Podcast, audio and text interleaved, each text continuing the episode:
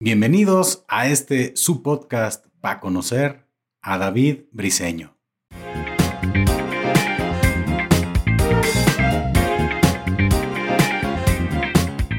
Bienvenido, David. Nuevamente aquí estamos platicando. Muchísimas gracias por tu invitación. Estoy muy contento de estar ahora en este nuevo formato y pues agradezco la oportunidad de estar aquí. No, hombre, ¿cuál? Yo agradecido por tu tiempo. Estuvimos platicando hace algunos días. Sí. O más bien ya era una, una conversación. Sí, longeva, ¿no? Que estuvo creciendo y que del último podcast. Así es. No hemos dejado de tener esta intención, ¿no? De, continuar con la pues, plática. y oye, ¿cuándo la segunda parte? Digo, en aquel momento fue pistología. Sí. Estuvimos ahí en la cervecería Carmela. Claro. Y bueno, pues ahora estás aquí en este nuevo proyecto que es para conocer, que pues prácticamente es Paco con gorra negra y lentes, este, pero con otro nombre. No, no, sí es como otra, otra idea, otro, otro concepto. Antes de comenzar, David, te pregunto, ¿qué te tomas? ¿Hay refresco? ¿Hay agua? ¿Hay chelita? Ok, este, yo creo que una cerveza estaría bien para ir este, calentando garganta y pues aquí sacar lo que se viene. Muy bien, mira, casualmente venía preparado. ¿eh? Ah. Dije, no, no sabía si David iba a querer, pero tenía por aquí todo eh, y creo que la opción que tengo te va a gustar. Ah, ok. Vamos a checar. Perfecto, me gustan las sorpresas.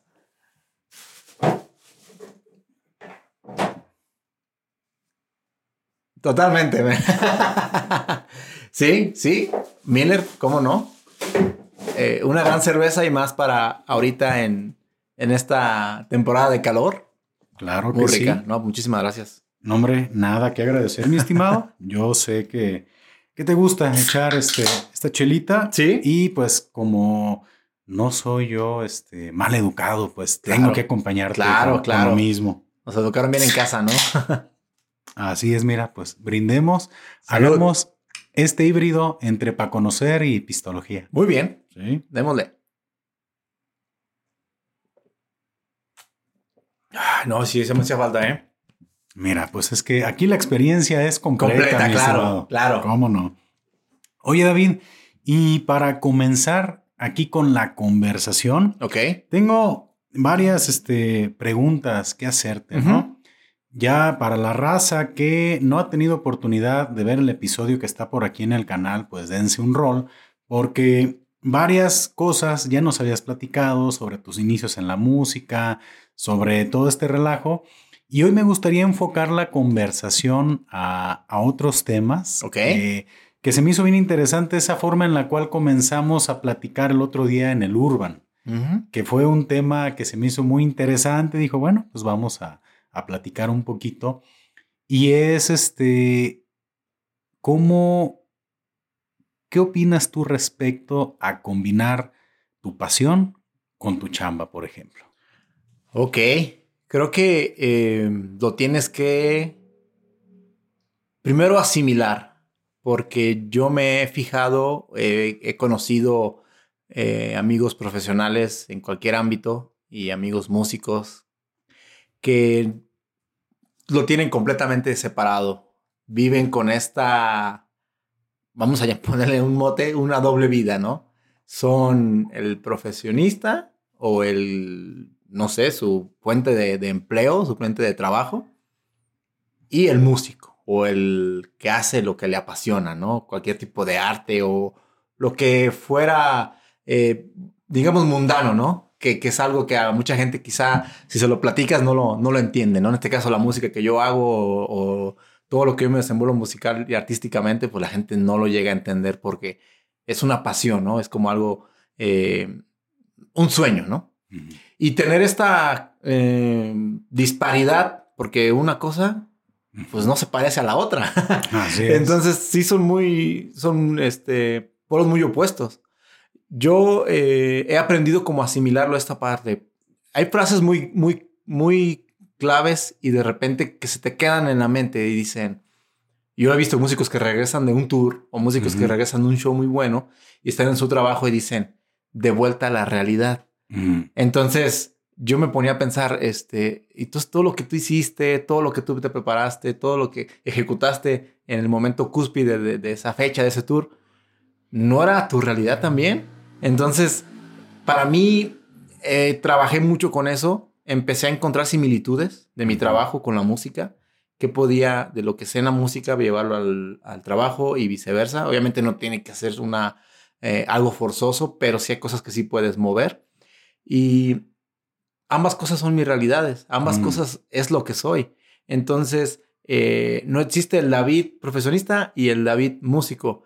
a, veces el David músico, cuando las cosas se ponen complicadas, parece el David profesionista. Y el David profesionista, cuando las cosas se ponen un poco relajadas, sale el David músico. Entonces, es la misma eh, personalidad, solamente llevada al ámbito en el que se está desenvolviendo. Tener esta aceptación o esta asimilación de lo que, de lo que comencé a hablar ayuda muchísimo porque te conviertes en una sola eh, entidad, ¿no? Entonces, yo creo que es una buena práctica llevarlo a esos niveles y que no se pelee una cosa con otra. Digo, lo platicamos y tú me comentabas lo que decían de, de tu podcast, de que tienes este tu empleo, de cómo lo veían estos dos polos, de la gente que te sigue en podcast que te decía, ¿a poco vendes seguros? Y la gente que estás en seguros decía, oye, pero en el podcast tocas temas que a lo mejor no empatan con lo que tú estás vendiendo como en tu profesión. Que al final eso no tiene que importar, ¿no? Porque eh, el que consume tu podcast, este, también consume lo que tú, lo que tú vendes, ¿no? Entonces al final, al final son cosas que se pueden complementar. Y no creo que esté peleado. Si no te gusta una cosa y si no te gusta la otra, ahí sí vas a tener un problema. Oye, y por ejemplo, en cuestión de la chamba, ¿no sucede que a veces de repente como que te descubren en esa identidad secreta? Así como, como el Clark Kent y Superman. Sí, sí, sí. Que, dicen, ¿a poco? ¿A poco tú eres el...? no sé si te ha tocado que hay raza que sí te ha descubierto de repente en redes, este, echando cuerdazos y la chingada. Y, y, ¿qué onda con, con, ese asunto? ¿Sí, ¿Sí dudan que seas tú la misma persona? Sí. O, qué tanto consideras también que es diferente tu personalidad eh, en el día a día y lo que tú reflejas en el escenario, ¿no? Ahí también existen estos matices, porque obviamente eh, eh, de, lo que yo hago no voy a estar tranquilo en un escenario. Y cuando estoy trabajando no voy a estar de vuelto me loco. Agarrar la compu, tener el pelo suelto o estar desalineado este, con mi ropa. Sí, pasó una vez. Muy reciente. Este, de hecho, en este actual empleo, eh, mi jefe eh, ya, ya contratado y todo, o sea, ya trabajando yo ahí, eh, me confesó que buscó mi nombre en Facebook. Ajá. Este, te hablo de hace casi ya tres años, ya llevo dos años y medio ahí. Este, buscó mi nombre en Facebook y en ese entonces, este, desde ese entonces ya tenía mi página verificada en Facebook. Entonces la vio y ahí también es eso, esta dualidad. En esa página solamente hablo de mi música, de mi arte, de lo que hago. Entonces, pues vio que una persona con ese mismo nombre, con una verificación en Facebook, con shows y tours internacionales y todo eso, era la misma persona que había entrevistado. Ojo, todavía no nos habíamos visto face to face, solamente fue eh, por eh, llamada. Llego al trabajo y me ve, y él, me lo contó después, no, o sea, no me lo dijo en ese momento, me ve y dijo, ah, caray, si es el mismo pues ¿qué contraté un famoso o qué? Él fue su pensamiento, ¿no? Entonces, para él sí así como que, ay, entonces empezamos a platicar y ya vio que sí era yo esa persona. Entonces, yo creo que en su mente ha de haber dicho, pues con el David que hablé es uno y el que está ahí es otro, entonces, ¿qué está pasando, no? y aparte el, género. sí, sí, claro, que es esto, ah, poco tradicional, ¿no? O sea, no soy rock, que a lo mejor el rock puede de repente eh, acercarse al, pues, a la cultura popular o al, promedio, el metal, la neta, ¿no? y es pesadito, ¿no? Sí, sí, sí.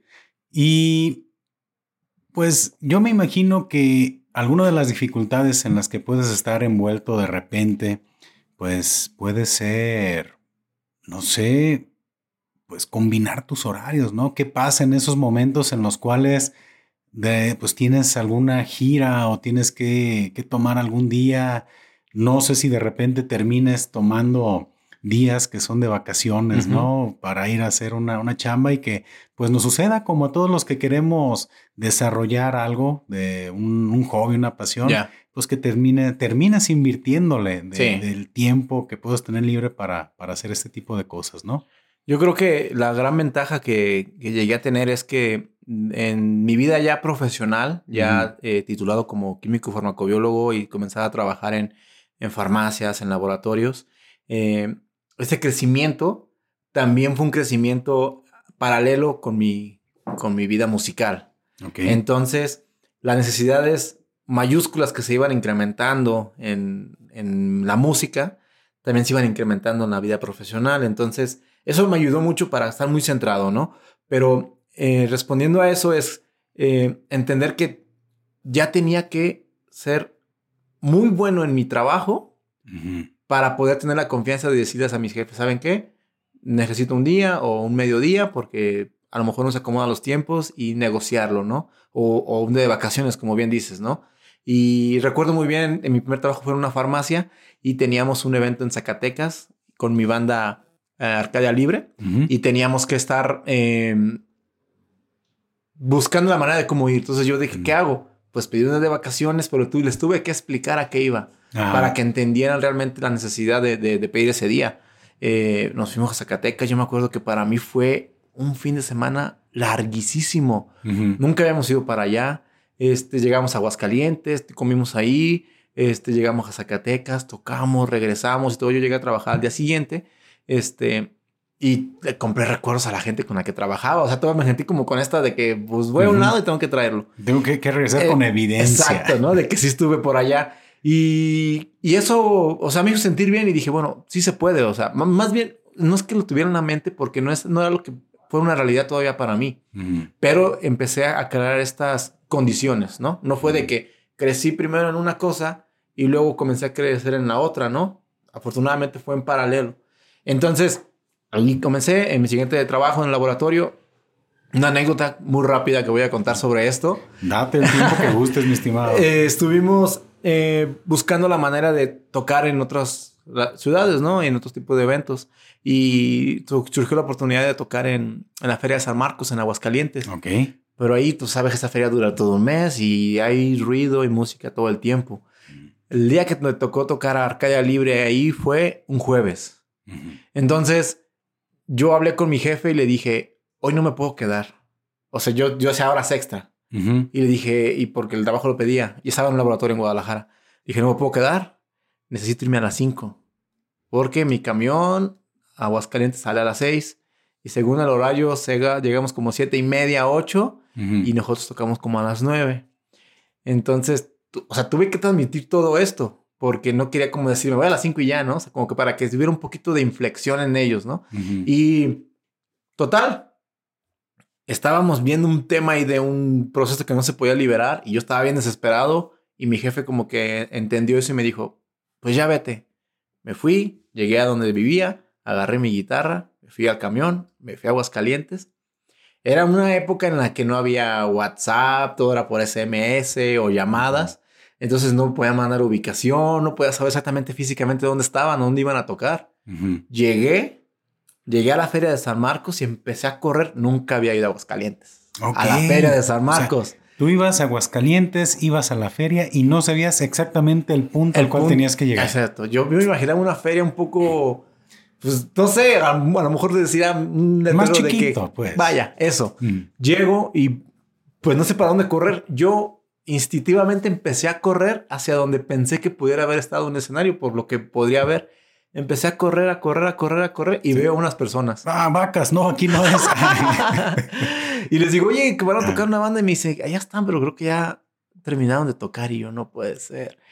Y mis amigos ya no me respondían. Llego estaban arriba, estaban por empezar a tocar. ¿Cómo crees? Y ya habían acomodado mis cosas. Entonces llegué, ni los saludé, me colgué la guitarra y toqué. Tocamos, chingón, el concierto muy fregón.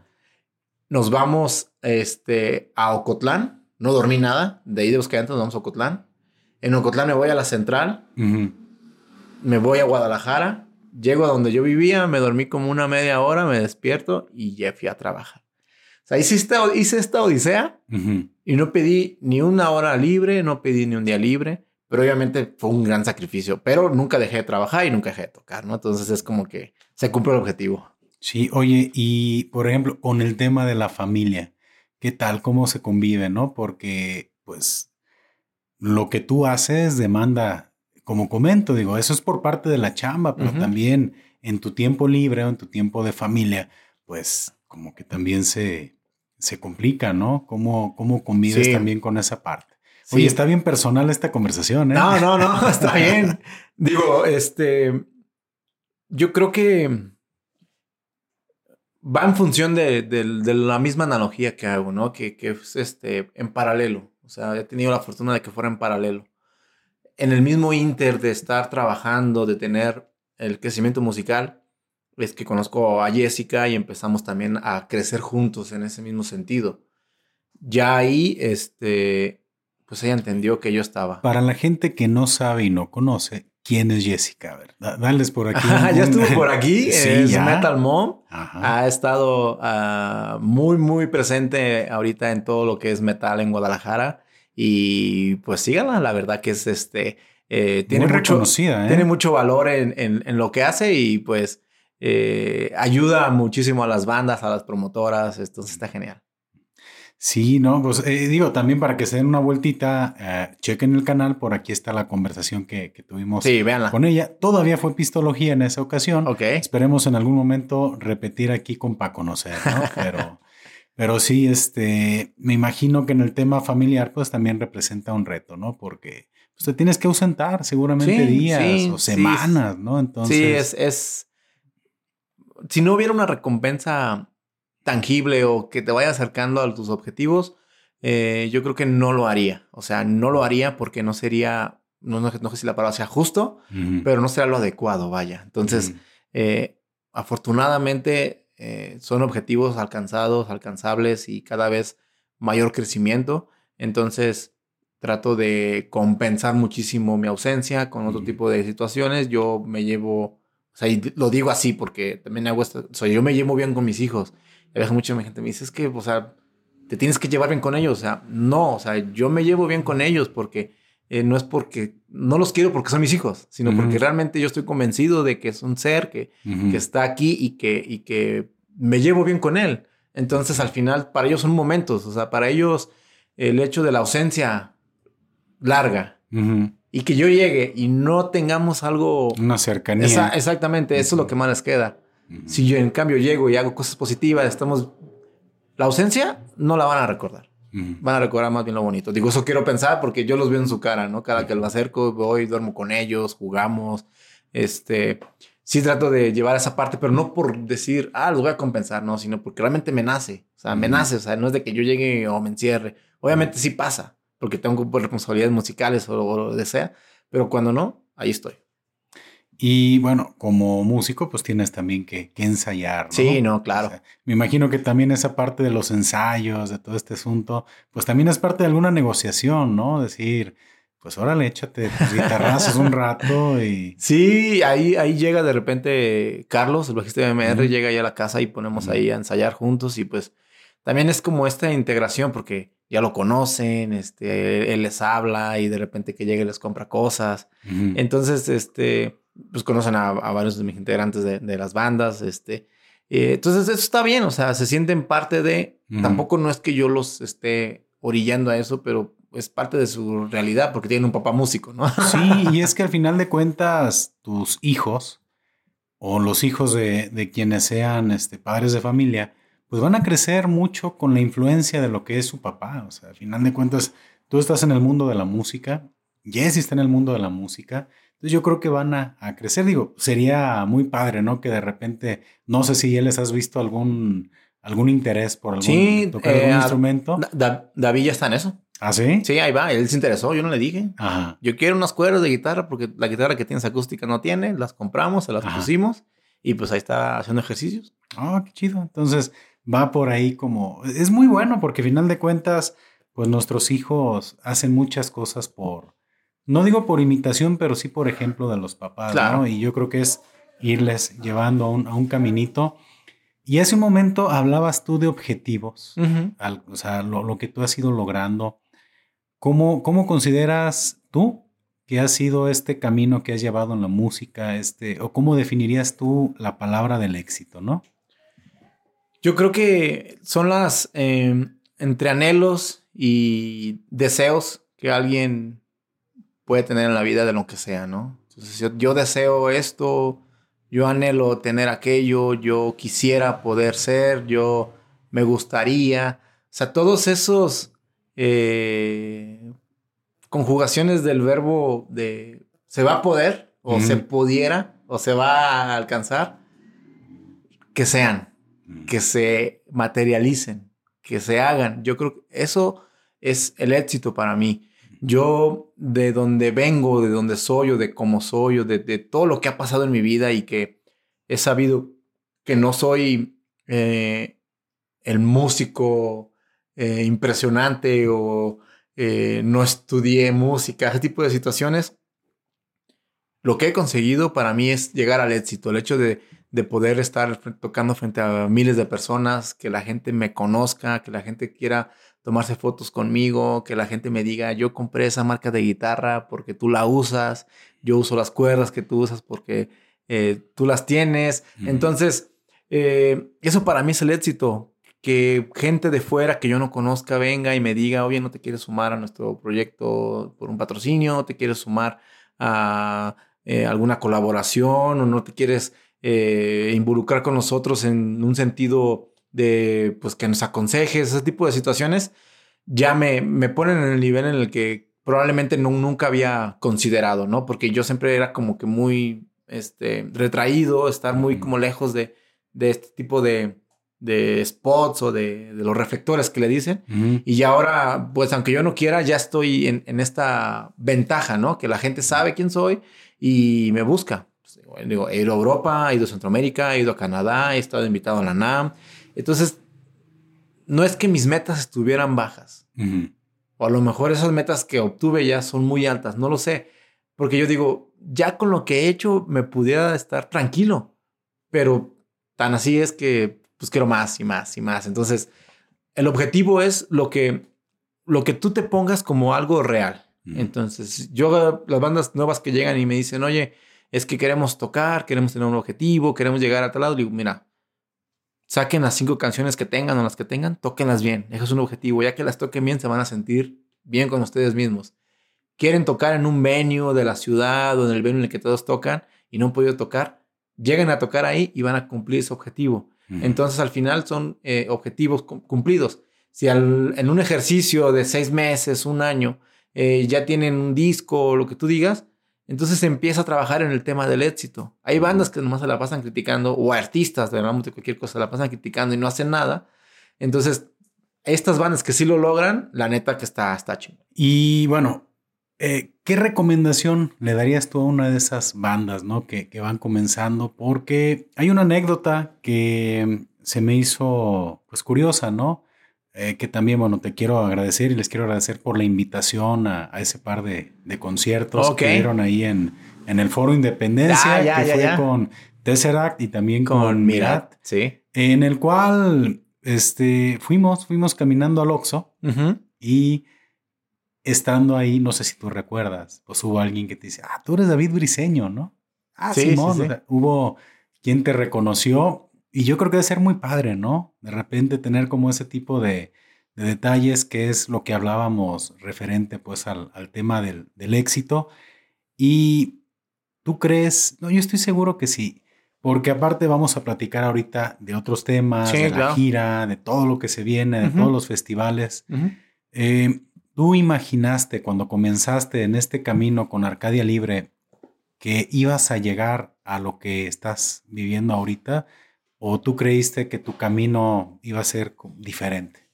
Eh, la verdad que nunca lo, lo vi así. Nunca entendí que esto pudiera ser una realidad. Y yo creo que eso ayudó a que se disfrute más. Pero el hecho de que... De no rendirse, creo que esa es la palabra, ser constante y ser muy inteligente, porque esto a veces se trata más de inteligencia que de, que de habilidades o que de talentos eh, naturales, ¿no? Y, Resistencia. sí, ser muy resiliente también, poder eh, entender dónde estás parado y cómo vas evolucionando. Eh, no, o sea, nunca lo pensé, nunca lo pensé. Y ahora que lo, que lo veo, que lo vivo, lo agradezco que fuera así, porque ese David que, que, nunca lo creyó o que nunca lo, lo esperaba, está demasiado orgulloso porque ya es, eh, pues sí, o sea, ya, ya realmente es una condición de éxito. Es eso. Entonces, vivo con ello, me gusta. A lo mejor porque obviamente hay personas que son más exitosas, personas que tienen más bagaje, que han hecho más cosas, pero realmente lo que, lo que se ha hecho con, conmigo, con mi nombre, con mis bandas, con mi música, eh, o sea, se puede decir fácil, pero, pero no lo es. Y, conseguirlo bien, o sea, bien, este, es más satisfactorio que nada. Para ti, ¿qué representa o cómo sientes o cómo vives el haber sido parte de una de las bandas más representativas aquí del metal nacional, ¿no? Arcadia Libre. ¿Cómo, cómo vives tú esa parte? Fíjate que eh, el hecho de que se mencione que, que formé parte, este, eh, lo veo un poco diferente, porque es, eh, es la generación y la creación de que la banda fuera así. Estuve en los primeros momentos, desde el, día uno. este, crecimos juntos, se hizo esta eh, sinergia de talentos y de, condiciones diferentes, porque pues, bueno, ya en el otro, en el otro episodio donde un poco más en eso. Y, y ahora con el hecho de que, de que tuve una invitación por parte de ellos por, por todos los, los problemas que pudieron haber Sí, sí, lo chequé. En, redes estuviste presentando últimamente con, con la alineación original. Sí, sí, sí. Para la mayor parte de la alineación original estuvimos dándole. Entonces, eh, se me hace bueno, porque eso al final va a prevalecer. Yo me puedo ir, eh, puede pasar lo que sea. Y si esa banda eh, tuvo un, un, impacto en muchas personas, estoy muy agradecido por eso. Y a la par, de que no nada más es porque estuve en esa banda o porque esa banda fue el hito mayúsculo que se haya tenido. Eh, las circunstancias me llevan a estar en otro lado, en otros eh, horizontes, eh, con otras personas y que el resultado sea igual o mayor, que tenga una relevancia importante eh, me hace sentir todavía más orgulloso de lo que hago y de lo que he hecho. O sea, eh, con Al Misery, esta banda trae, eh, o le está sucediendo que podemos llegar a, niveles muy increíbles y todo lo que me ha pasado musicalmente de, manera individual ha sido en Al Misery. Entonces, y ahorita también está BMR, o sea que, que hay un común denominador, si lo queremos poner, o sea, no me quiero poner todo el crédito, pero hay un común denominador que en estas tres bandas que he tenido, las tres bandas han tenido éxito, siguen teniendo éxito y pues creo que es más bien tener un tema de eh, hacer las cosas bien. ¿Cuál es ese ingrediente que, tú le aportas a las bandas? El hecho de que sean profesionales, que se la crean, que entiendan que esto, a pesar de que puede ser cansado, que gastas dinero, que traes eh, situaciones personales y que luego dices, ay, luego voy a tocar o voy a ensayar. Cero, que se quite. O sea, porque esto requiere un compromiso. Entonces yo eh, impulso mucho eso, o sea, impulso mucho eso. Trato de, llevarlos por ese sentido, eh, que se tiene que invertir, que tenemos que cuidar nuestra imagen, que tenemos que cuidar nuestro físico. Muchísimas cosas que son importantes, que una clase de guitarra no te lo va a dar. Que una mm. clase de piano con un maestro muy fregón no te lo va a dar. Que un soprano que te esté diciendo cómo tienes que cantar mm. nunca te va a dar esas herramientas que son importantes en la música. Más en un país como en el que estamos, que es muy difícil, ¿no? Poder sobresalir. Mayor aún, no somos o no formo parte de un círculo social donde tengamos una solvencia importante, ¿no? Entonces tenemos que rascarnos para estar ahí buscando la manera de poder sacar este, este recurso.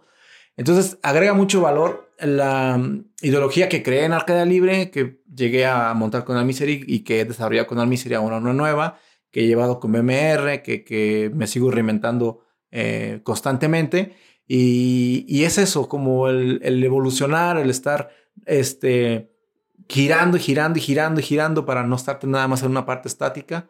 Eh, ese sería el, ingrediente, yo creo.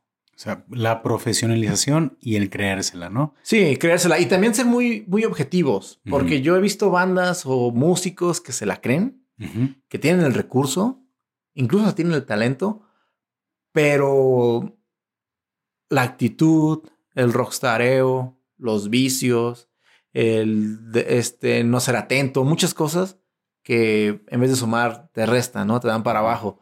Entonces, sí es importante sumar muchísimas cosas. Digo, lo estoy vendiendo como si fuera algo, eh, una fórmula. No lo es, porque hay muchos músicos que son arrogantes y que son este, malos para hablar con la gente, pero son muy buenos y nomás se dedican a eso.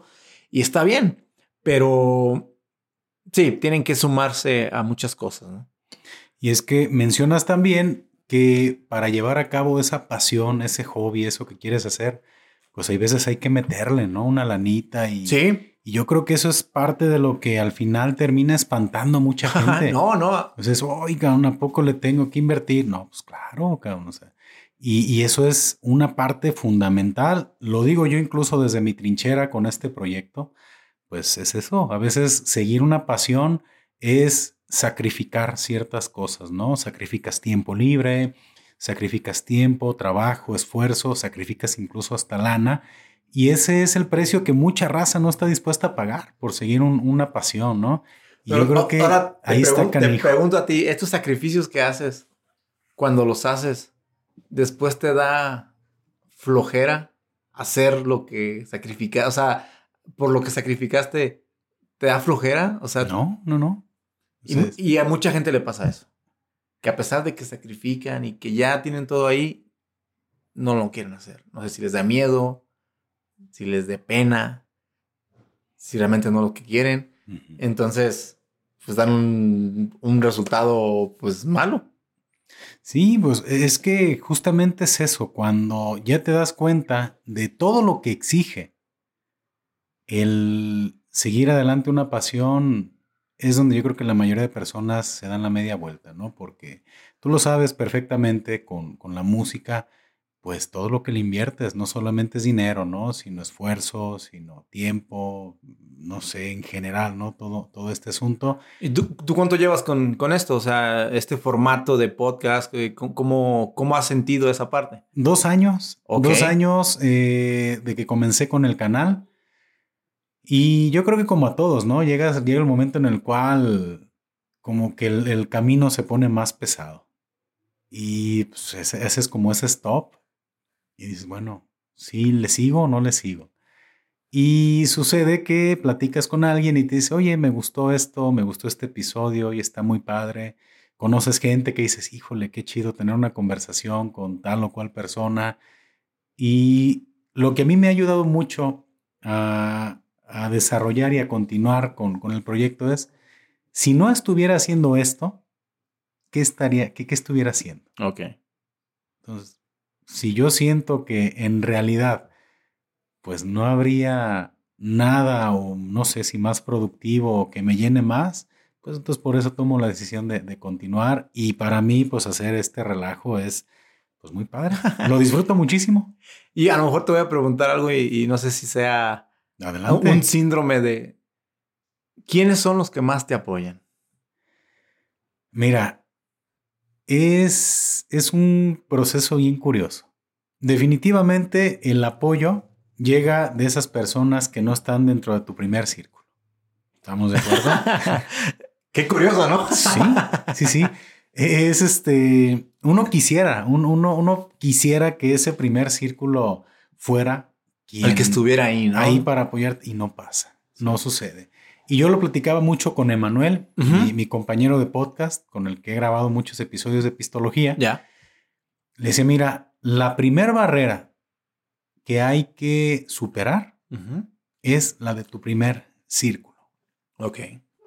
En el tema de la vergüenza, en el tema de los comentarios y en el tema incluso del cringe o la penita que les puedes dar a la gente que te rodea, ¿no? De, porque es eso, la carrilla, la descalificación, ¿por qué estás haciendo esto? Este, oye, no está tan chido, oye esto, oye, incluso ni siquiera la gente más cercana a ti te, por ejemplo, en este caso te puede escuchar, ¿no? Sí. Salvo sus honrosas excepciones. Ah, no, claro, gente que muy cercana que sí sigue el proyecto. Sí, pero hay, una, hay una tendencia, vaya. Pero pues hay veces que pues la gente más cercana ni siquiera le puede dar un compartir. ni suscribirse, ni, ni like, suscribirse para conocer. y, es eso, ¿no? ¿Y qué es lo que pasa? Dices, bueno, te vas, no sé si sea como un auto, no sé, un coco wash, una autoterapia, y dices, bueno, estoy haciendo este contenido para quien le guste. ¿Sí? O sea, y aunque uno quisiera tuviera esa esperanza de que el apoyo llegara de, ese círculo más cercano, pues yo sé que, que, brincando esa barrera de la vergüenza, porque sí da mucha pena. sí. dices, ay, güey, o sea, cada, y lo digo de esa manera, o sea, verte eh, expuesto ante las cámaras, subir un programa de YouTube, es mira el que hace videos, mira qué rollo. Eh, no sé, digo, tiene, tiene su, su chiste, pero efectivamente no sé si lo vivimos igual. No sé si tú digas, si tú sientas que tu primer círculo fue el que más o es el que más te apoya, o al final te llega ese apoyo, esa retroalimentación de, de, otra raza, ¿no? Como tú lo, lo acabas de ejemplificar, es como me ha pasado exactamente igual. Y este, es una realidad triste, porque no hay otra palabra para eso, pero no es tu realidad. Y ojo, no nos estamos quejando, ¿eh? No hay una queja sobre esto, solamente es reafirmando la pregunta de qué les decimos a las nuevas bandas o a los nuevos podcasters o a quien sea. Esto es una realidad, esto va a seguir pasando. Entonces, pues yo creo que nos convierte en unas personas con una responsabilidad muy grande. Uno, porque estamos decidiendo hacer algo criticable desde ahí. ¿no? Y eso puede llevar a que sea algo inspirador. También. Y tercero, te puede convertir en una figura a seguir. Que eso ya genera responsabilidad. Entonces, puede ser criticable, puede ser inspirador. Que inspirador puede ser como que le vas agarrando ahí y una figura a seguir es, son gente que ya empiezan a, copiarte, entre el buen sentido de la palabra, a emular lo que tú haces. Y yo, como lo veo, y probablemente tú también lo has de ver, porque tú tienes esto muy, muy bien armado, esa responsabilidad es la que hace que sigas haciendo mejores las cosas y que estés mejor preparado para lo que quieres transmitir. Una prueba de ello es que ya no toco con la guitarra madreada que tenía hace incluso hace cinco años. O sea, ya tengo que, mejorar sobre ese tipo de cosas.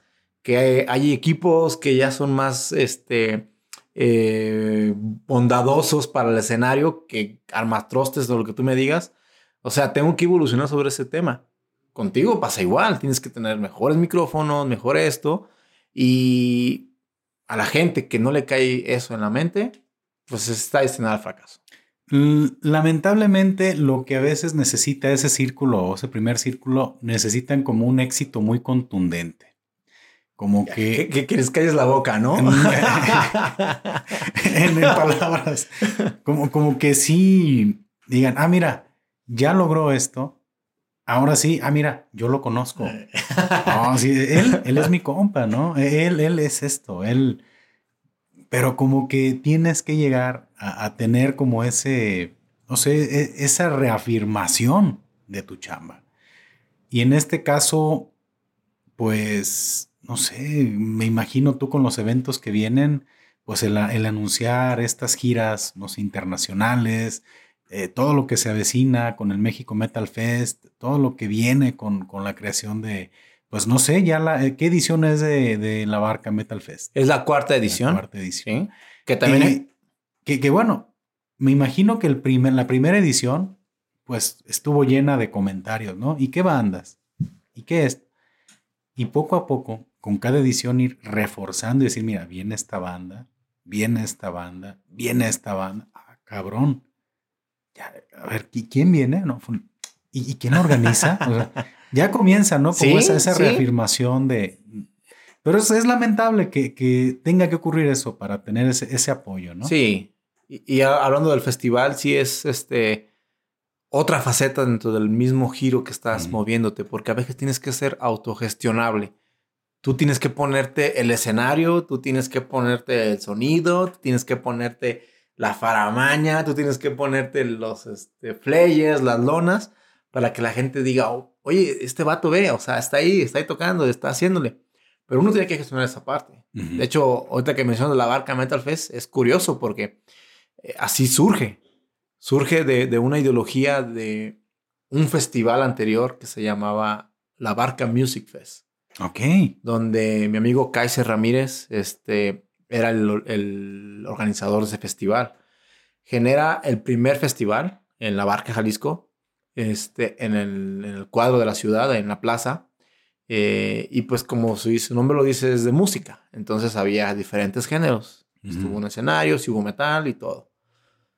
Hace la Barca Music Fest 2 y me invita a mí. Me dice, oye, quiero que me ayudes a organizar porque va a venir un escenario y va a tocar tu banda, ayúdame a coordinar y todo. Sucede igual, lo, lo hacemos ahí en, en, la, en, la, plaza principal.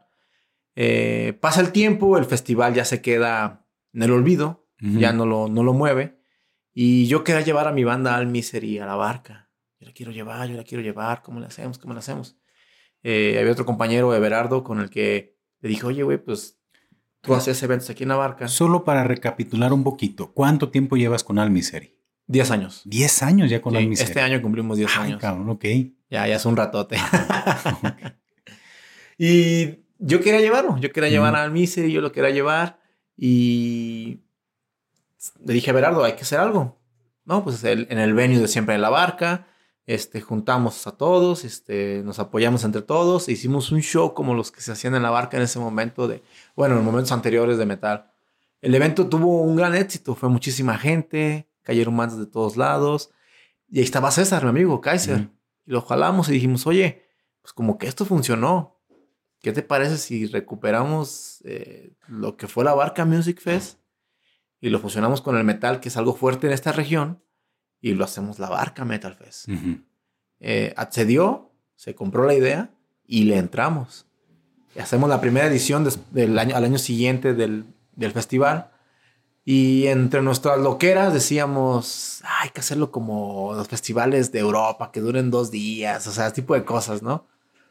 Hay que, hay que, hay que hacerlo chido, ¿no? Que, que, que la gente se entienda o que se sienta en un, en un festival, ¿no? Que ese es el nombre, el festival, la Barca Metal Fest. Dos días. ¿Qué bandas? No, pues no sabíamos. Entonces estuvimos trabajando. Uh -huh. Se genera la primera edición, le va bastante bien.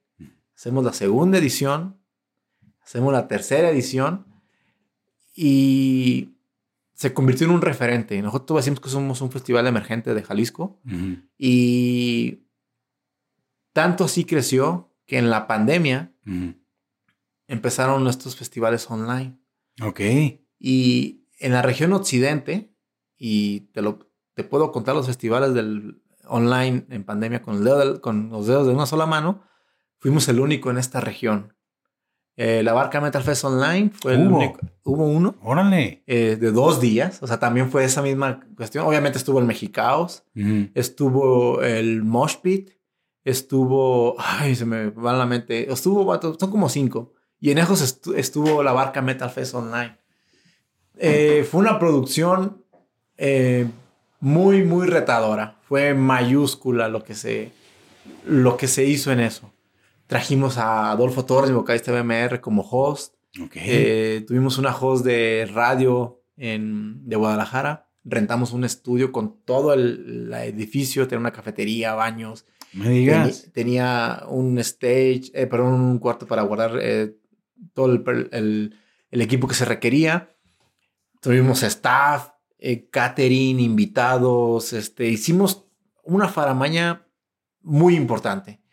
Hubo bandas de Israel, hubo bandas de Alemania, hubo bandas de eh, Chile, hubo bandas de Estados Unidos, hubo bandas de Centroamérica. No podíamos, este, tantas bandas que nos llegaban, era demasiado. Fue ¿Cómo, un, un, hito, fue un hito. Y la verdad creo que eso nos ayudó a que la, el festival generara muchísima relevancia. ¿Cómo logran conectar con todas esas bandas, no? ¿Cómo, ¿Cómo, los hacen venir aparte? O sea, es, ¿cuál es el proceso, por ejemplo, en estos casos de, de conectar, de contactar y de que se hagan presentes aquí en el festival? Yo creo que es, va de la mano de la organización. El primer festival mm. estuvo muy bien organizado. Obviamente nos blindamos con las bandas que conocíamos, amigos, eh, vente a tocar, con bandas un poquito ya más consolidadas, cuánto nos cobras. Este, eh, en el segundo fue igual, pero ahí ya más bandas nos estaban pidiendo la oportunidad de tocar. En el tercero ya fue pues un brinco Oye, mayúsculo. Yo quiero estar ahí. Ya hubo bandas, este, Soy the Circle de Costa Rica. Eh, pues ahí estuvo Al Misery. Este, hemos tenido Anima Tempo, hemos tenido Medical Negligence, hemos tenido a Tantra. Eh, bueno, ha estado Excentria, ha estado eh, bandas como Nova Aura, Dead Legacy. O sea, sí ha sido algo, algo importante, ¿no? Lo, que se ha, lo que se ha vivido. Y en, el, en la barca Metal Fest Online, pues la gente estaba ávida de... Ojo, aquí nosotros habíamos anunciado la barca Metal Fest 4 con unas bandas ya. Íbamos a tener una banda de Italia, Nate. Ok. Se viene la pandemia, se termina ese rollo, no podemos hacer nada. Mm, en el, en el Online, esas bandas que estuvieran en el show se sumaron. Entonces tuvimos bandas, digo, de Europa, ta, ta, ta, y le estuvieron dando. Entonces yo creo que eh, es un reflejo de lo mismo. Si tú estás haciendo las cosas bien en un ámbito, en este caso musical como banda, y si tú quieres montar un show, también tienes que hacerlo de la misma forma. O sea, ser humilde al principio, hacerte muy fuerte de la gente que, que conoces y de ahí pues tratar de, de, explotarlo. Yo creo que también nos aprovechamos, ¿no? O sea, César, mi amigo Kaiser, es muy conocido en la región. Everardo era muy conocido también en su momento. Ahorita que ya está Alan Tejeda, también es muy, es muy relevante en su, en, su, en su ámbito. Yo pues tengo esta facilidad de conocer bandas de fuera porque he estado en muchos lados, entonces nos hacemos fuertes de, de, lo que tenemos cada uno. ¿Cuántas personas están dentro de la organización de la Barca Metal Fest? Siempre se ha consolidado de tres personas, que ha sido Kaiser Ramírez, eh, Everardo y yo. Esos éramos. Eh, desafortunadamente Everardo deja el proyecto, él ya no quiere estar más. Y eh, en ese entonces ya habíamos conocido a Alan, este, que ya nos había apoyado en un festival como, como stage manager. Entonces lo sumamos ya como un organizador ahora, entonces seguimos siendo tres, es Alan, Kaiser y yo. Ah, qué chingón. Entonces hay retos, me imagino, al por mayor en ese tipo de eventos, ¿no? Muchísimos, muchísimos. Yo creo que, y tú lo has de vivir, o sea, el hecho de poder moverte y montar cualquier cosa, chiquita que sea, ya es un reto. Sí, sí, retos técnicos, todo este relajo, ¿no?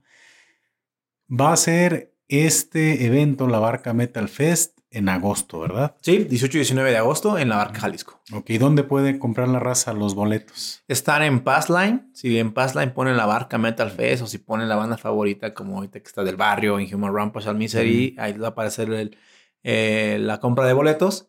Este, y estamos vendiendo el abono, que son los dos días en 500 pesos y el día individual en 350. ¿Dónde va a ser? ¿En dónde se va a ubicar el evento?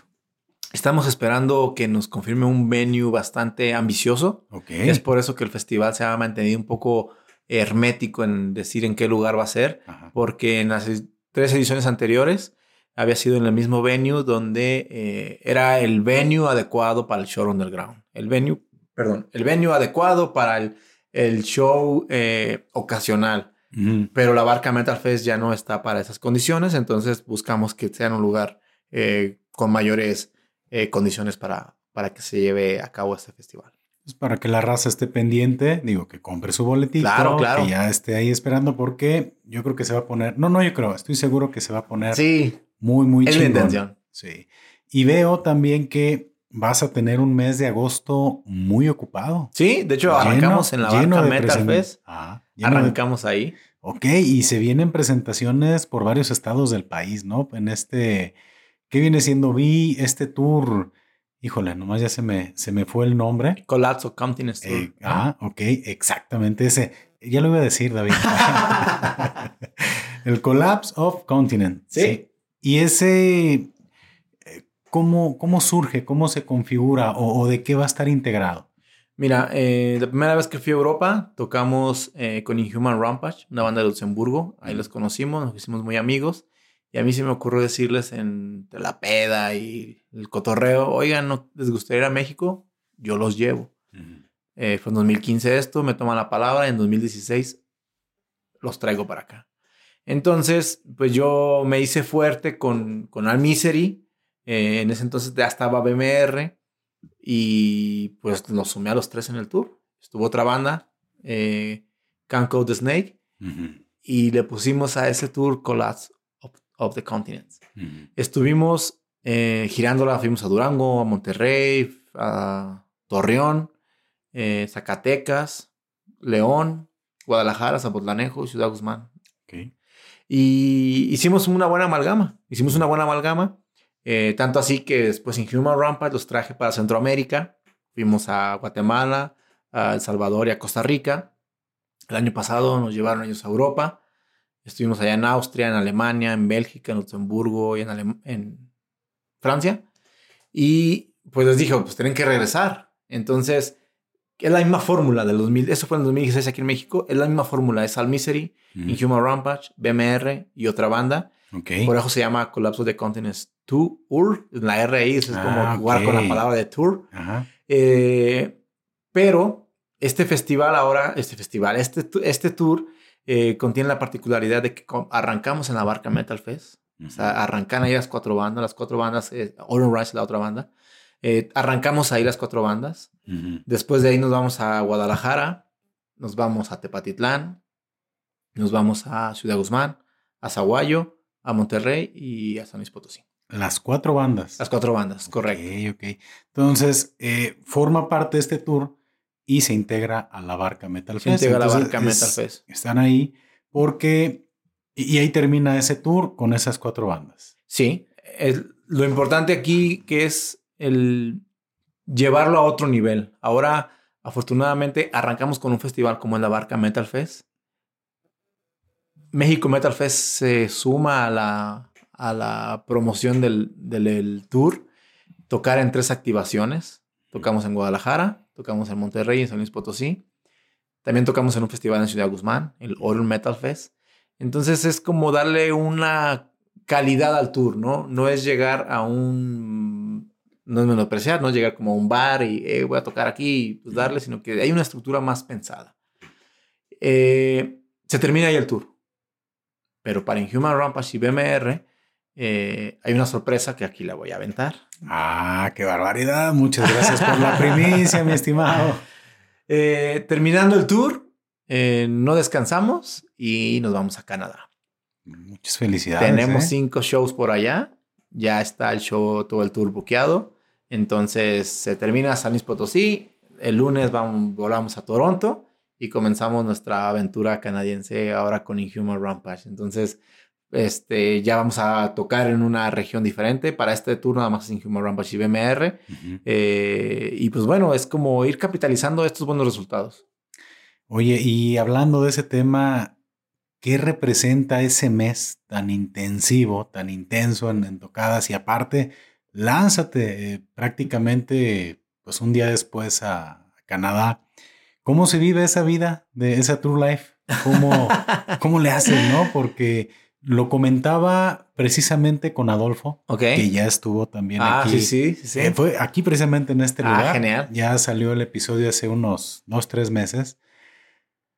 Y yo le decía, oye, qué curioso se me hace el tema de cómo estalla la energía de, ustedes como músicos, porque pues como parte de la anécdota en esta ocasión que fue con Mirat, si no me equivoco, me tocó ir en, tu vehículo con, Adolfo, con Jesse, con, contigo.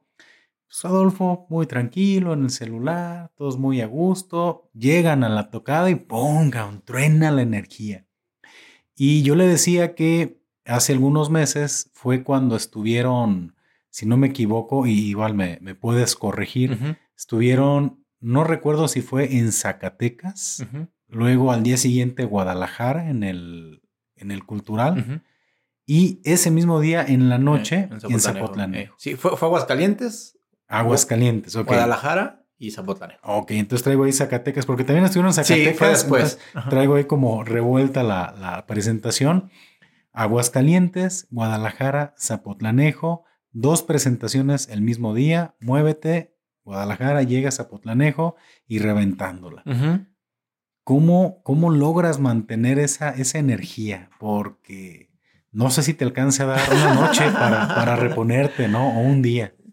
Es, es parte del estar consciente de lo que va a suceder desde ahí.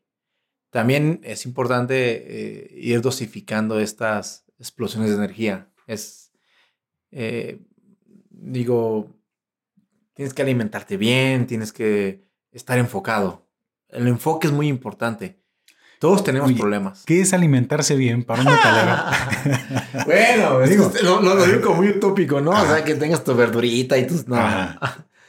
Pero yo he visto que sí se ha tenido una maduración sobre eso.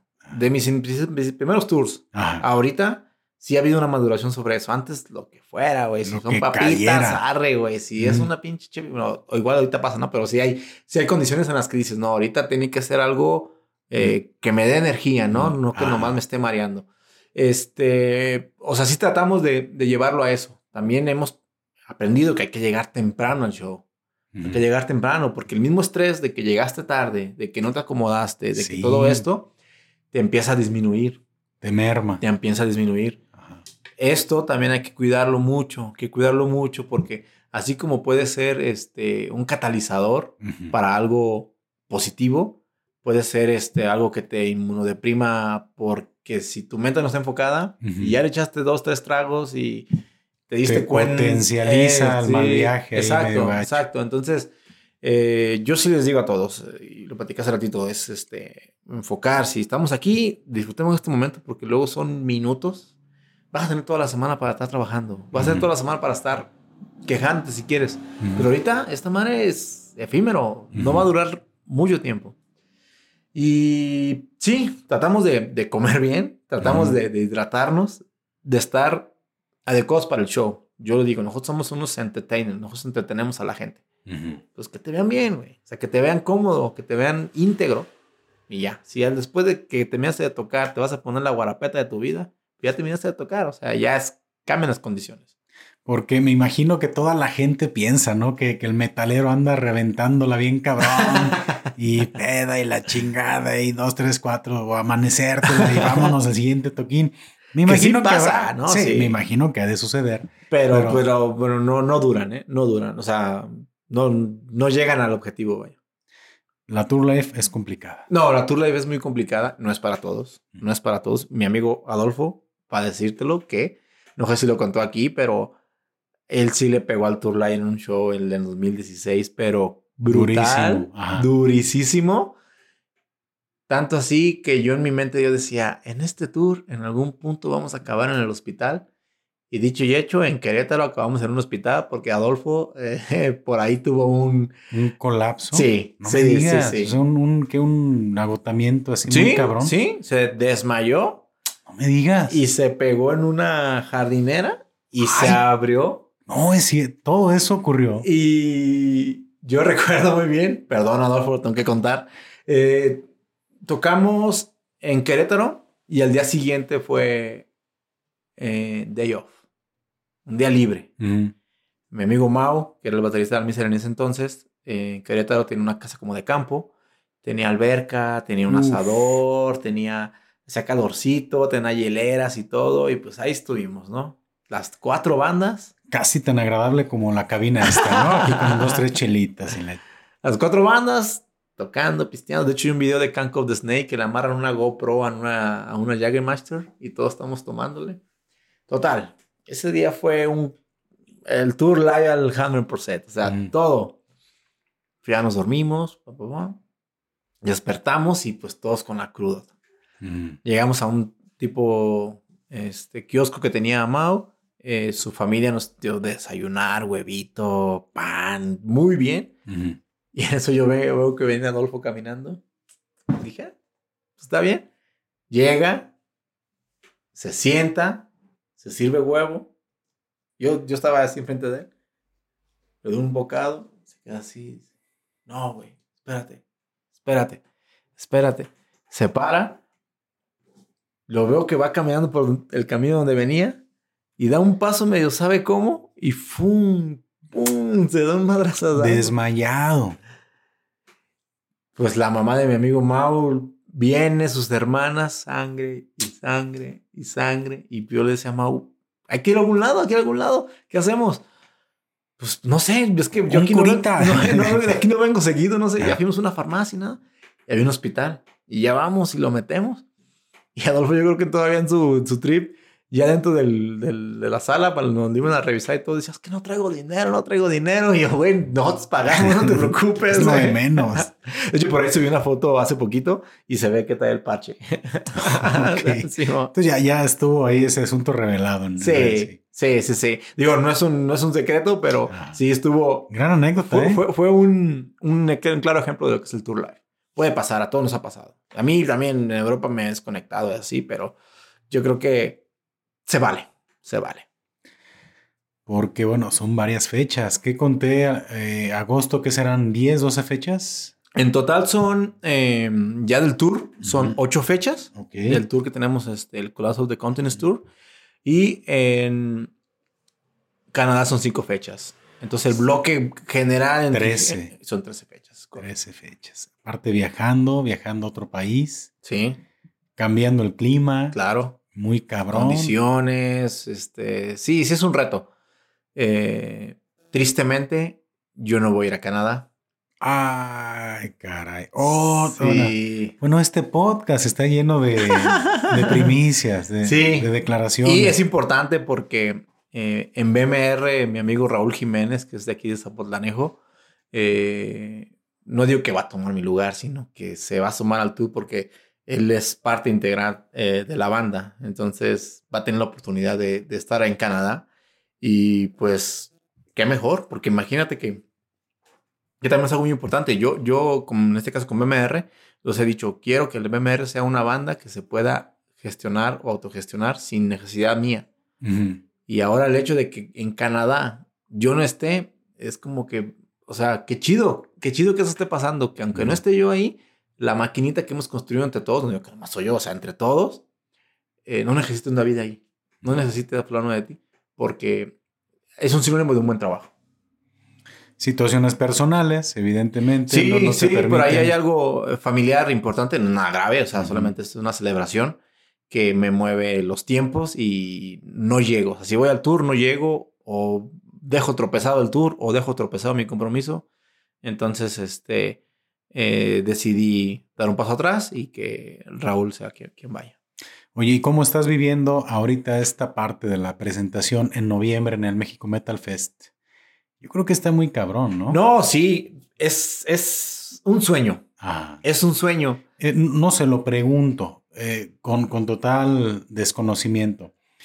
¿Podemos hablar que es el escenario más grande en el que se han presentado como proyecto o ya habías tenido tu oportunidad de, de un escenario? Yo, yo personalmente, este, en Arcadia y en, en Al Misery, hem- Ujú. hemos tenido la oportunidad de estar en ese tipo de, Ah. de, de eventos, ¿no? Hemos estado, he estado en Hell in Heaven un par de veces. Ah, muy cierto. Este, he tocado en Circo Volador, he tocado para bandas como uh, Children of Bodom, o sea, he tenido este fogueo en ese sentido. En proyectos más grandes. Sí, no me había pasado en Monterrey. En Monterrey he tocado obviamente en el Café Iguana, este, he tocado en, en el X-Stage, eh, foros que, ya no, que a lo mejor ya no están, pero son muy grandes.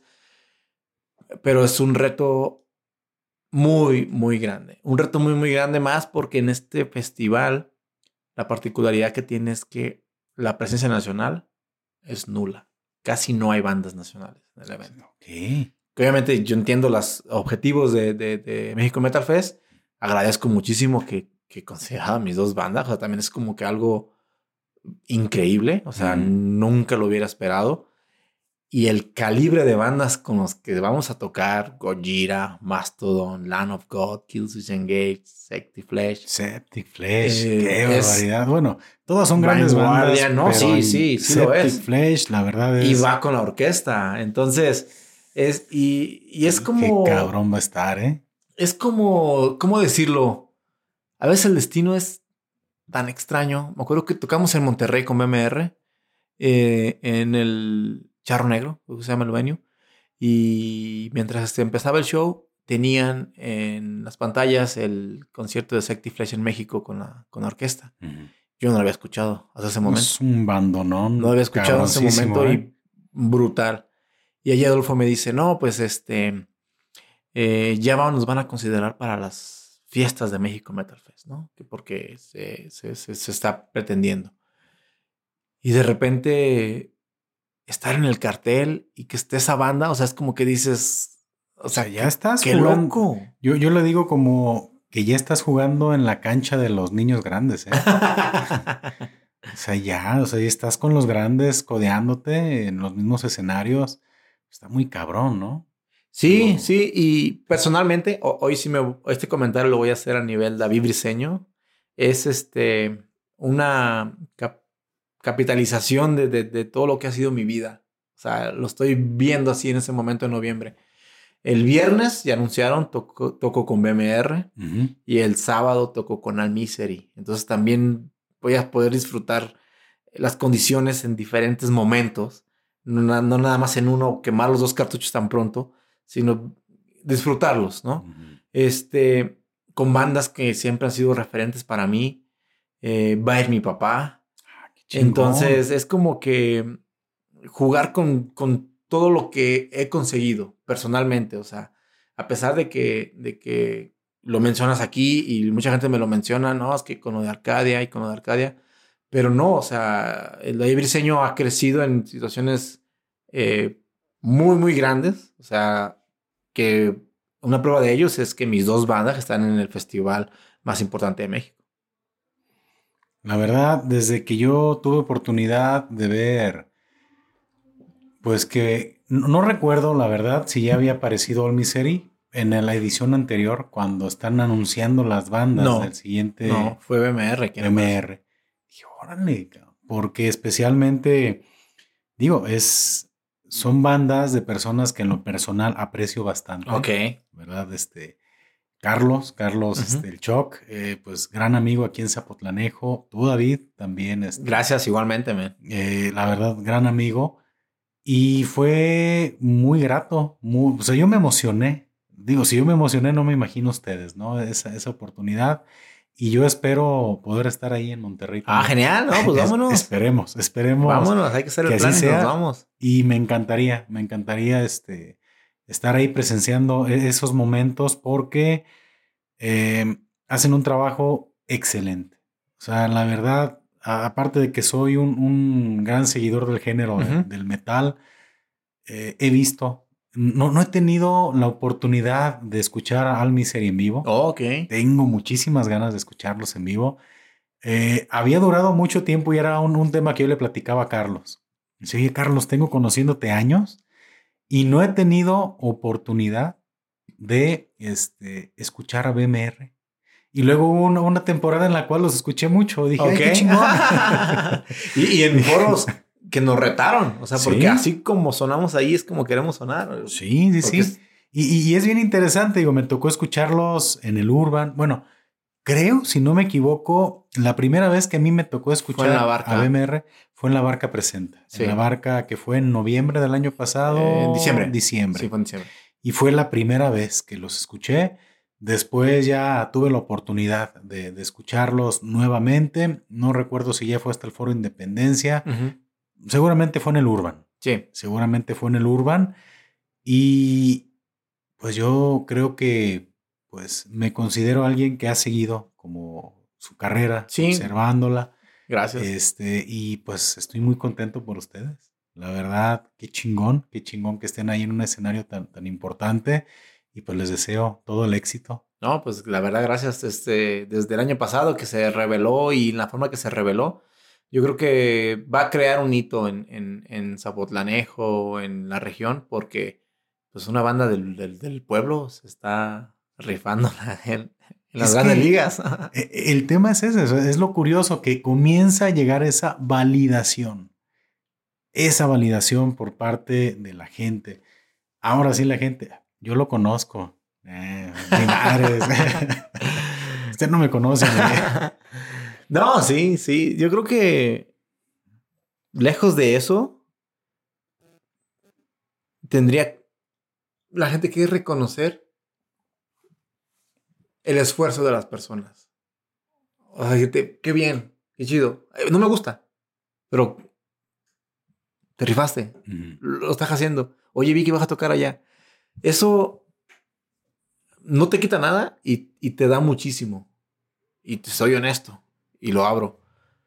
BMR es, yo creo, que la banda a la que menos la gente le reconoce.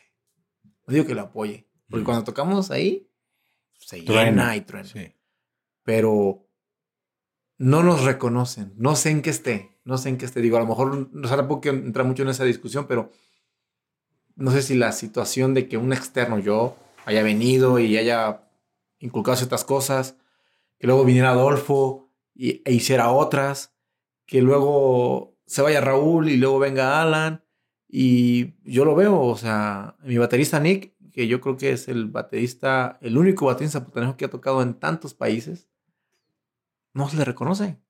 o sea, Nick, o sea, y, va a tocar en Canadá, pero él ha tocado en Guatemala, en Salvador, en Costa Rica, en Austria, en Francia, en Luxemburgo, en Alemania, ta, ta, ta, en Bélgica. Es el baterista que más reconocimiento, más recorrido tiene en el mundo. A nivel internacional. A nivel internacional. Y no se le reconoce. Entonces, es un síndrome un poco extraño. Nadie es profeta en no, su No, no, claro, claro. Pero, pero es un poco extraño porque era para que fuera la inversa. Es que va, ve, o sea, lo que están haciendo, ve, ve. Y con tres pesos, con recursos, con el poco tiempo que tienen. Es, es este, es triste, en todos los poros pasa, en todos los lugares pasa, pero aún así, si eso te pasa donde tú estás, no, no, no insistas en seguir siendo mejor. Mira, es que pasa algo muy curioso y e-, en este tipo de, proyectos, por ejemplo, y en cualquiera, muchas veces la fama llega de repente, llega de golpe y llega de un día para otro. Y de un día para otro la gente te conoce, te vio y te vio en redes. Y, llegamos a pensar que esa fama fue de un día para otro y que la gente no tuvo que trabajar.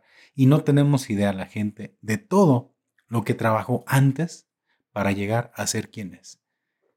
Y yo creo que es, es muy satisfactorio y es muy bonito y se saborea muy cabrón llegar a ese tipo de logros porque los disfrutas de manera honesta. Dices, chingado, estoy aquí, estoy en este escenario, pero me lo he ganado día con día. O sea, esto que estoy ahorita viviendo, lo saboreo. Sí. ¿Por qué? Porque es mi victoria, porque es mi triunfo, porque me ha costado un chingo de años, un chingo de sudor, un chingo de inversión, un chingo de sueños. Y esos sueños ya se empiezan a ver materializados y es algo que no ve la gente. La gente no ve el trabajo que hay detrás del éxito que puede llegar a tener la gente. No, no, no lo ve. Y sé que eres una persona que ha trabajado mucho. Sí, pues, trato de hacerlo. Durante años. Pues, ¿cuántos años tienes en la música? 20 años. Este año cumplo 20 años. 20 años. Es, como muy catártico este, este, todo lo que está pasando en este tiempo. Al Misery nos vamos a ir al Reino Unido también. Entonces es, eh, es una recompensa de todo lo que se ha hecho, o sea, porque al final es eso, o una consecuencia, también lo, lo vendo así. Y pues, si no aflojas, no sabes lo que puedes conseguir. ¿eh? Y disfrútalo. Disfruta, disfruta el proceso. También lo platicaba en otro episodio, eh, creo que fue con, con Sandra. Le dije, mira, si yo me hubiera rajado de este proyecto hace un año, no hubiera tenido la oportunidad, primero, de comenzar con este proyecto de para conocer. Segundo, de platicar con gente bien interesante y bien chingona. Y esto es lo que sucede. no quiero dejar e-, este caminito. ¿Por qué? Porque no sé qué me pueda deparar el siguiente año, ¿no? Y lo mismo sucede con todos los proyectos. Si te rajas, si te cansas, si te das la media vuelta, pues imagínate si tú hayas desertado de la música. No, no. Oye, no hubieras tenido la oportunidad de presentarte en los lugares que te has presentado, ¿no? Si tú dijeras, no, mira, si yo a los dos años me desafano, pues no hubiera vivido todo lo que viví. Si me hubiera desafanado a los cinco años, no hubiera vivido. Tú sabes qué es lo que has conseguido año con año, los escenarios que has pisado. No sé, e, e, en qué etapa de tu desarrollo como músico fue que pisaste por primera vez este suelo europeo? Eh, fue en 2015. ¿Cuántos años después de...? ¿Cuántos años? Fue 11 años. 11 años de estar metido en la música. Eh, ya había ido a Centroamérica. Este, esto fue en el 2000... ¿Qué? 2013. Y Sí, ya eran casi 10 años de, de, de libre. Creo que ese tipo de condiciones, Europa, o sea, tú preguntas, son en ese momento inalcanzables, ¿no? Algo guajiro. Yo creo que la única banda que yo conocía que había ido había sido Here Comes the Kraken. Eh, y yo pedía mucho a Arcadia de que tenemos que ir, tenemos que ir, tenemos que ir. Pues no se podía y pues bueno, vimos Centroamérica. Y a veces la gente decía, ah, Centroamérica, que, ay, que Guatemala, que esto. yo, yo amo esos países. Yo estoy enamorado de Guatemala. He ido tres veces. Estoy enamorado de El Salvador. Estoy enamorado de Nicaragua, de Honduras, de Costa Rica, en lugares en los que he estado. Y te hacen como banda. Porque es gente que paga una entrada, es gente que te, busca, es gente que le late. Y pues yo he hecho muchos amigos por allá. Y a lo mejor irte a Europa es que digan, pues ya estás en otras condiciones musicales, ¿no? Y tampoco eso es cierto. O sea, yo he conocido muchas bandas que en Europa, regresan y se deshacen. Van a Europa y veo videos y hay tres monos. O sea, no hay una promoción, no hay nada. Y la ventaja que he tenido que me he rodeado de gente que está en la misma situación o condición que yo, o incluso hasta mejor, o lo ven de una manera que yo nunca había visto y aprendo de ellos. Al Misery se fue a Europa con cuatro canciones y las canciones no estaban en Spotify. Nomás estaban en YouTube. Obviamente teníamos más en el repertorio, pero nomás tenemos cuatro canciones para que supieras de nosotros en las redes. ¿Nos detuvo o no? ¿Vamos a ir a Europa? Vamos. Después de trabajar yo un año con Al Misery, fuimos a Europa. Es como que la consecuencia, ¿no? De, estar con esta gente que le sabe, que, conoce y que quiere. Pero no es fácil, no es fácil. Te digo, yo después de 11 años de poder ir, haber ido a Europa, que lo había yo pensado hace unos 4, 5 años antes, y haberlo materializado es este. Y materializado bien. Mm. También eso es importante, porque tocamos en un festival en México con Caliban, I Declare War, Within the Rings. Y nosotros tocamos este, después de, eh, no me acuerdo qué banda era, o sea, algo interesante. Tocamos en Londres, o sea, fue algo mayúsculo. Pero no teníamos más de cuatro rolas. Entonces es como que irle trabajando. Pues así es el, el éxito. El éxito para muchos puede llegar de manera repentina y no lo disfrutan de manera de la misma forma de quien ha estado trabajando tan duro, ¿no? Y déjate platico, David, a ver, que hemos llegado en este momento al momento, o en sí, al momento para conocer. ¿Cuál es el momento para conocer? A ver, a ver, a ver. Es el momento en el cual yo les hago entrega a mis invitados eh, de, un detalle, de una caricatura que elaboro ah, ya. para ustedes. Ok. Y que pues es una pequeña muestra de mi agradecimiento por su tiempo, por este rato en el cual nos comparten pues todas sus anécdotas, sus experiencias, su conocimiento, su sabiduría y esperemos que sea de tu agrado. A ver. como siempre, los tengo casi como en caja fuerte. Ok, que no se vean. Déjame ver.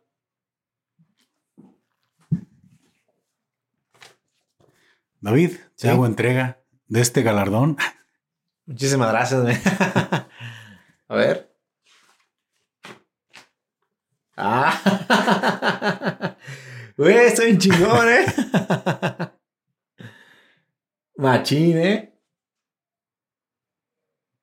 ¿Qué tal? Güey, qué perro está, ¿eh? No, muchísimas gracias, Paco. ¿eh? La verdad está muy fregón. Tienes un gran talento. Eh, yo creo que Sí, cubriste todo, todo, todo. Es, esa es la vi que soy ahorita, O sea, me veo y esa es la vi que soy ahorita porque ahí, ahí estoy, man. Captaste todo, está el diseño, creo que eso es del BMR, creo que eso es el tema de, de Almisery, la vida morada. Gracias. Mi estimado David, mira, pues este, esperemos que, que sea de tu agrado esta caricatura. Y como te comento, es un, pequeño detallito, un agradecimiento de, Gracias. tu tiempo y de, todo lo que nos has platicado.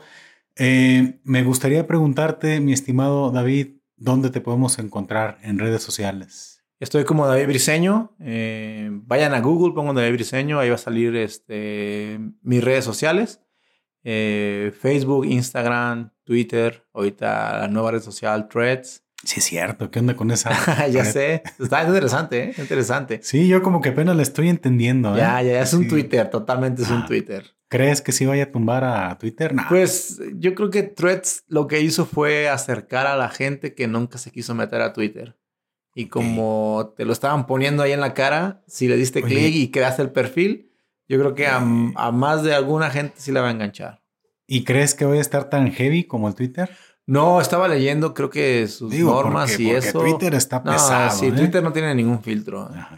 Este, no, Thread sí está muy pensado en la gente eh, millennial. Eh, es, como un Twitter deslactosado. Sí, sí. Sin light.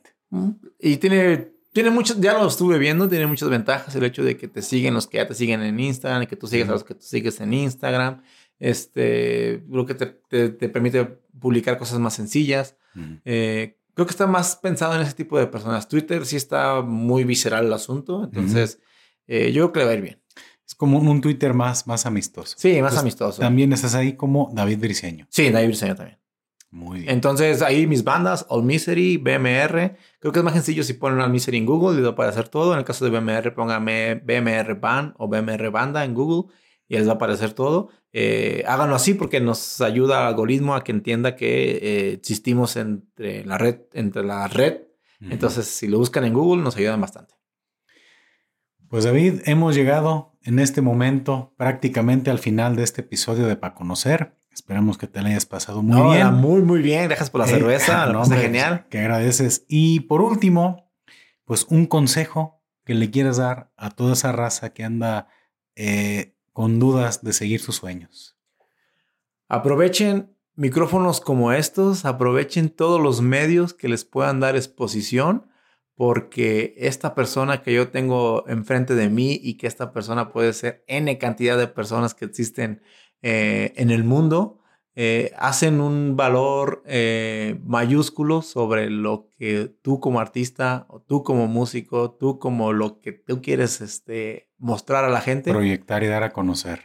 A través de esto, mucha gente que quizá no conozcas o a la gente que ya te conocía pero no conoce una faceta de ti, lo vas a ver. Si tú quieres eh, mostrar un producto, mostrar tu trabajo, los micrófonos siguen siendo valorados eh, desde hace mucho tiempo y más ahorita. Así que un gran consejo es que aprovechen este tipo de foros, este tipo de lugares y los exploten al máximo.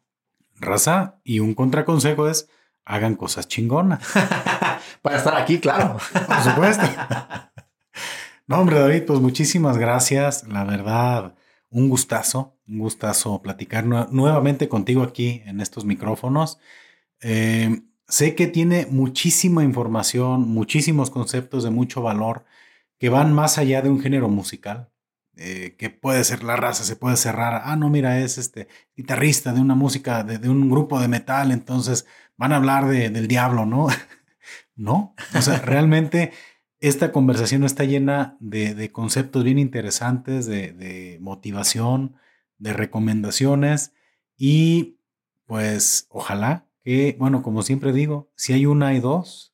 Y si hay dos, hay tres. Ajá, yo, encantado. Me encantaría este, volver a platicar contigo aquí en Para Conocer y que pues nos traigas muy buenas noticias de todo lo que viene de, del México Metal Fest, de la Barca Metal Fest, de este tour eh, en Canadá, digo, en general, de todo lo que viene y de manera personal, pues desearte y desearles muchísimo éxito. Muchísimas gracias, Paco. Y pues a toda la gente que está en este video, que se suscriban, que te apoyen, que lleguen a tus redes sociales y pues a seguirle. Raza, pues muchísimas gracias, David. A toda la gente que llegó hasta este punto, pues suscríbanse aquí al canal, sigan en redes sociales a Podcast para conocer, así está en Instagram, así está en Facebook. Y pues esperemos que hayan disfrutado de este episodio y sigan pendientes porque hay conversaciones bien interesantes. Hasta la próxima.